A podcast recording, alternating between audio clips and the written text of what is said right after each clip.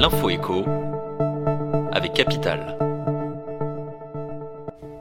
On commence par l'interrogation du jour. Faut-il craindre le nouveau variant Eris du Covid-19 L'Organisation mondiale de la santé l'a inscrit sur sa liste des variants à surveiller. Origine du virus, résistance au vaccin et capacité à se propager, Mircea Sofonea, épidémiologiste et maître de conférence à l'Université de médecine de Montpellier, livre à Capital les grandes caractéristiques d'Eris, désormais majoritaire en France.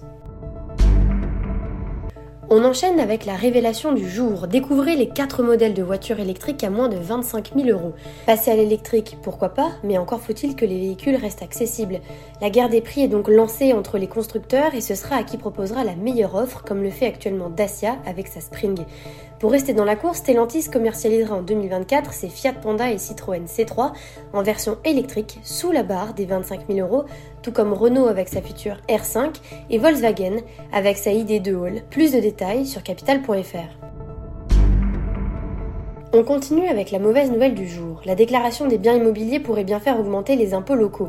Les propriétaires immobiliers avaient jusqu'au 10 août pour remplir leur nouvelle obligation mise en place à la suite de la suppression définitive cette année de la taxe d'habitation sur les résidences principales. En marge de cette déclaration, une modification des informations caractérisant les logements des propriétaires dans leur espace personnel sur impôt.gouv.fr peut notamment avoir un effet sur le montant de la taxe foncière, explique Bercy. Plus d'informations sur capital.fr.